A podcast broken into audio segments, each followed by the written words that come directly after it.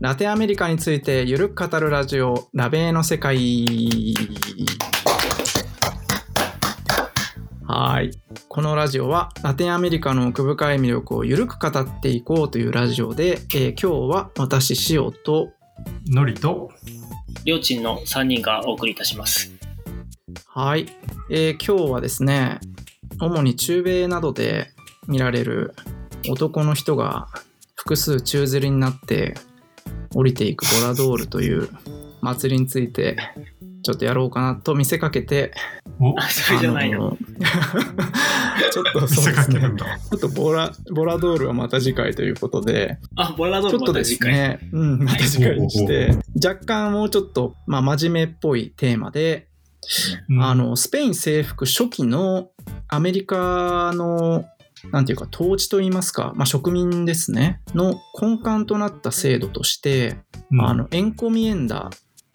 とカピトゥラシオン、うんさらには都市自治体制度、えーこの3つというのがですね、あるんですけど、うん。まあ、これが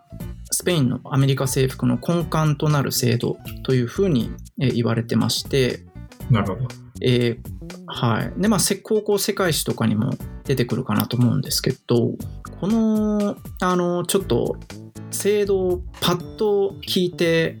ああ、これこれって、なかなか理解しにくいのではとちょっと思ったので、まあ、これをちょっと扱っていこうかなと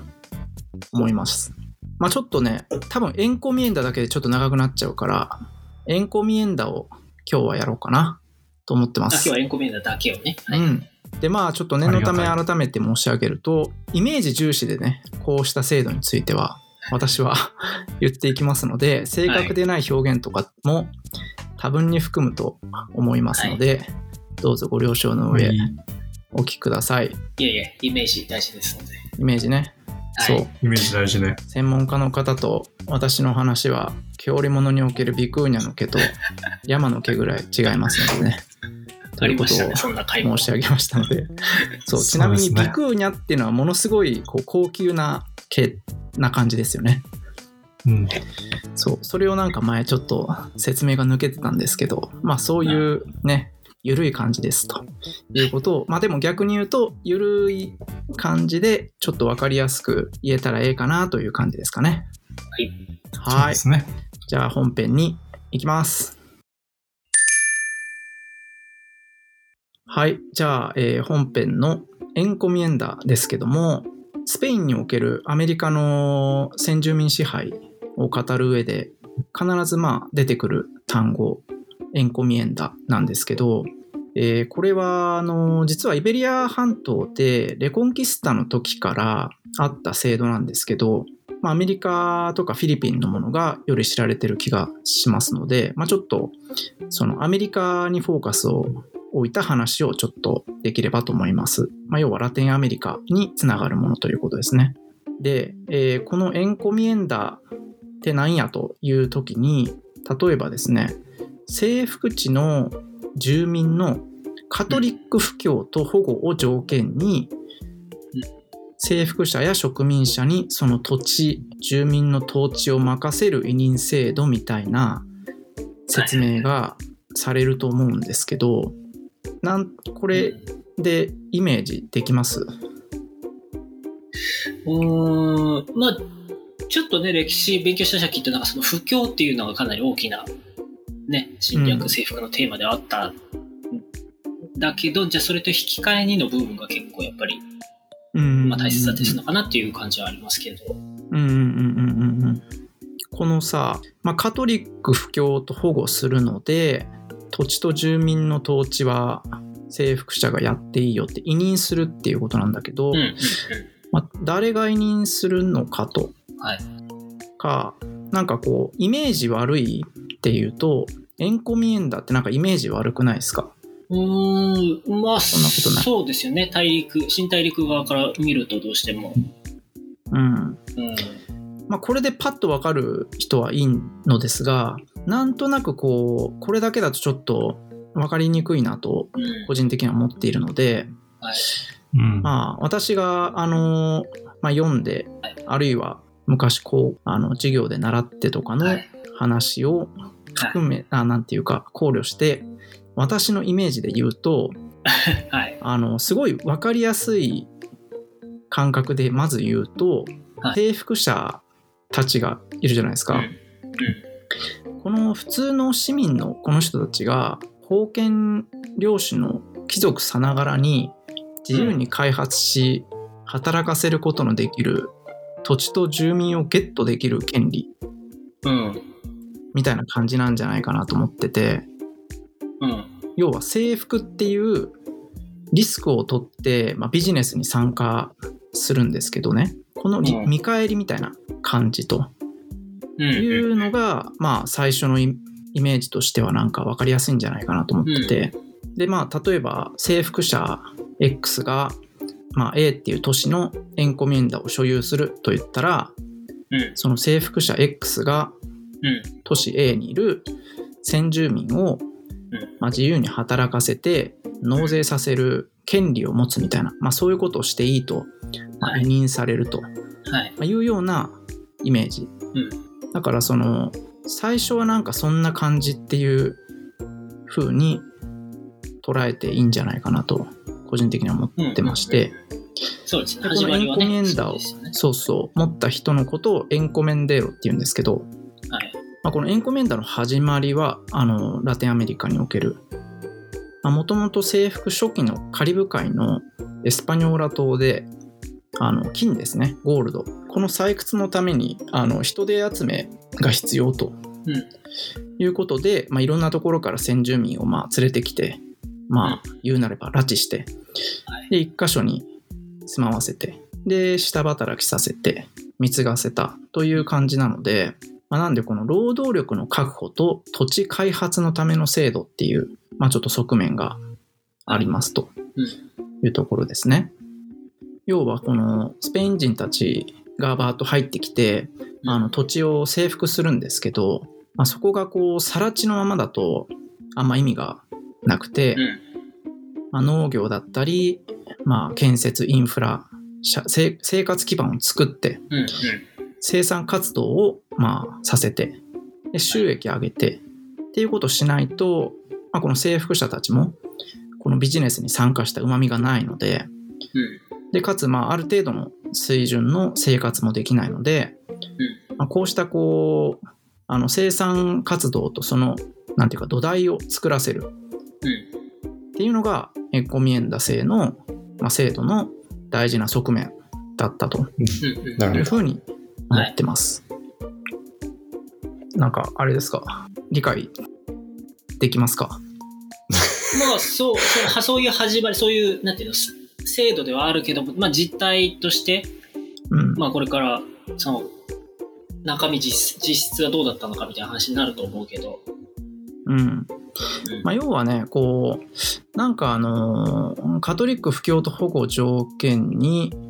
土地と住民の統治を任せると。なんかこう、国王と、まあ、あるいは、まあそうね、国王とその征服者との関係性うんっていうところがすごいフォーカスされた言い方だと思うんですけど、まあイメージはこうしたこう、あのバーッと入ってきて、でこうね、ゴールドを見つけたいし、リッチになりたいし、うん。あの生活水準上げちゃんと確保したいしっていうことでうん。働かせる労働力が必要だよねと、はいいうのがまずありのででこのこれをこう制度化して後々にこの、まあ、王室がえこれを追認して、まあ、こうしたことをまあ認めてやるけども、まあ、その代わりにちゃんとその人たちにカトリックの布教と保護をやりなさいよっていう、まあ、一応このねあのーこう大義名分的なやつですね。大大義名分とか、うんはいそうそうそうっていうような感じに落ち着いたみたいな感じに私は一応理解していて、まあ、その方がなんかこう理解がスッといくんじゃないかなとちょっと思ったりしてますね。でまあ、具体的に言うとあのまあ最初の始まり、うん。でこれはあの、まあ、コロンブスがね入ってカリブの方に行くんですけどでコロンブスの時もあの金をね、まあ、掘らせるためにコロンブスももうビジネスマンですから要はこうね金をゲットしないといけないし、うん。インドだと思って、あのね、行ってるので、そうしたのを見つけていかないといけないので、うんっていうこと、まあ、っていうことで、こう、まあ、先住民を働かせるんだけども、まあ、最初は、こう、先住民はスペイン王室の名のもとに刺激させてたというふうに言われてまして、うん。あちなみにあのスペイン王室っていう、まあ、私言ってますけど、まあ、この時は要はね今でいうあの統一されたスペイン王国みたいなものはないと言いますか、まあ、カスティージャとか、カスティージャ・エレオンのね、時代なので、はいまあ、カスティージャ王国とかなんでしょうが、まあ、はいとりあえずスペ、分かりやすくスペインって言っちゃいますが、はい。スペイン王室の名のもとに刺激させてるという感じなんです。うんだったみたいなんです。で、これが、あのー1500年にコロンブスって、このインディアスって、まあね、あのインドだと思ってたんで、インディアス総督っていう、まあ、ここを治めるはい人ね、こう辞めさせられてんですけど、そうそうそう。コロンブスって4回航海していて、してると言われてまして、うん。最初が1942年から43年はい。が第1回航海で、まあ、この時前回りょーちんとちらっと話したけどスペイン王室に融資してくださいって言ってあーまあいっかってやってみたらみたいな感じで3隻のあのカラベラ船はいカ。ラベラ船ってあのねこうあの風で行くよってやつね、はい。あの 立ててね。あれで90人で行ったと。まあ、要はすごいなんか、まあ、よくわかんないけど、とりあえずやってみたら、みたいな感じで3席もらったみたいな感じですね。うん。そしたらなんかこう、行けちゃったと。大西洋に いちゃ立ったとね。そうそう1492年ですよね。え大西洋はい。行けんの？みたいな感じになって、はいはい次の第2回航海の時は、もう王室も、もう、もう、や、もう行こうぜ、や、やれやれ、みたいな感じで なってるんで、盛り上がってるんで、はい。その時はなんと17隻な、17船、17の船。でもうなんか宗教家とか農学者とかもうプロあもうそういうガンガン乗文化せてそうそうそういもう初のこうね植民地目的で航海が始まるんですね。うんうんあっていうのがまあ19 1493年から96年だとされていて、でもやっぱりこうインドに行けないんですよね。要はこいいうその、うん、インドに行く前の日本なのかとかねその周りの島々なのかみたいなところに到達していてこれを抜けるとインドあるはずだと思ってんだけど、うんうんうんうんうんなかなかそこにこう行けないと。で次が第3回の航海が1498年から1500年。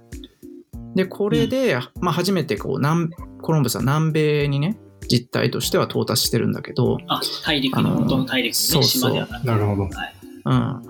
ベネベネズエラのちょい上のトリニダートバコとかあでそのベネズエラに入っていくあのすぐ近くですね。はい。そうそう。でかい川のオリノコ海あオリノコ川にね、うん。入っていくんだけどなんか全然抜けれないのねあそれはもううっそうとねゃそうだね。してるでしょうからね。南米だから。うん。うん。抜けなくてえーみたいな。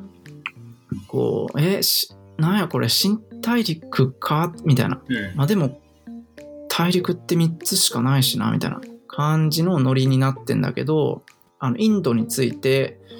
こう金だの香辛料だのめちゃめちゃゲットしてみたいなことはちょっとできてないようなイメージね。っていうので、ちょっとこのスペイン王室との関係性とかが若干こう危うくなってきたのではと。ああはあそういうことですなんか期待しすごいしてんだけど、なんか、あーみたいな。すごい17うん席もまあ出した割にやってるけど、うんみたいな。っうんなるほど。て言ったのかはさておきですが、うん。あの、で、かつまあああのね。ね。なんかこうコロンブスがそのインディインディオといいますかインディヘナといいますか彼らをすごいこう奴隷のように働かせていたのに対してまあ時のあの女王がブチ切れたとかいう話もありますが、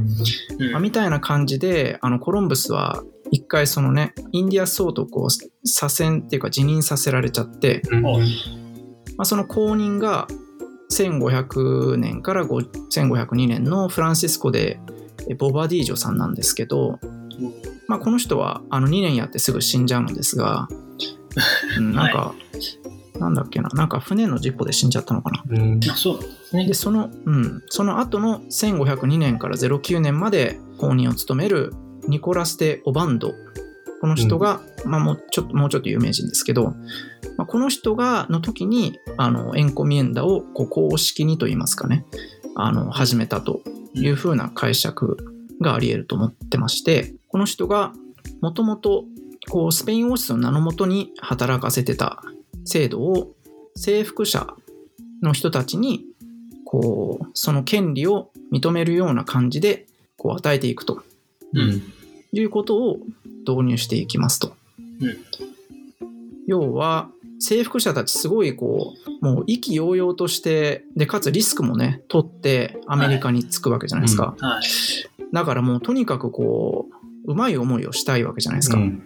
まあ、だからそのコロン、そう、だからこのコロンブスに対してもその突き上げがすごかったと言われてて、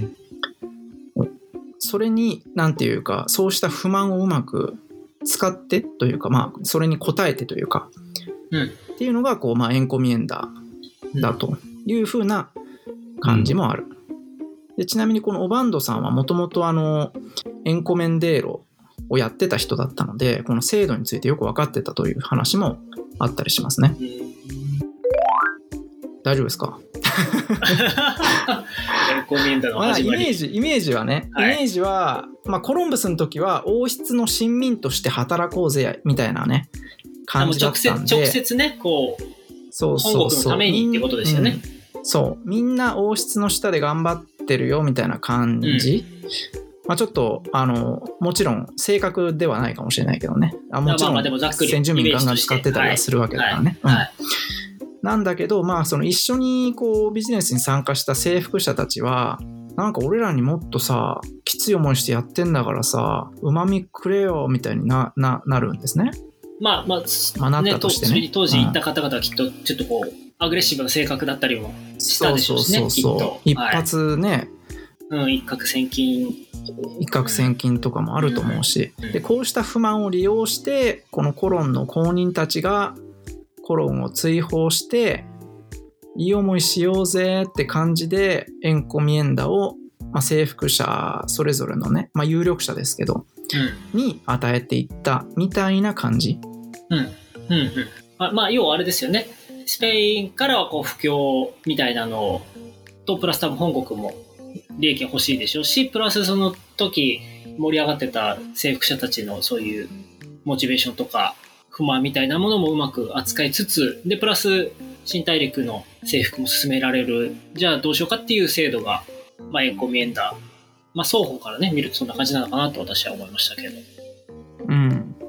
うん。そうね。うん。で、今、私が言ったようなさ、説明だとさ、まだなんかこう、おスペイン王室、その王室側ってどんな感じなのかってちょっとよくわかんないと思うんだけど、うんなんか最初は、このイサベル一世、まあ、カスティジャン女王ね、この人はなんかその先住民の私益、まあ、要はその奴隷みたいな風にして使うっていうのをうん禁止させたりとかね、うんこれスペイン王室の親民なんだからみたいな感じで、そんなに雑に扱うなと。いうことを言ったりとか、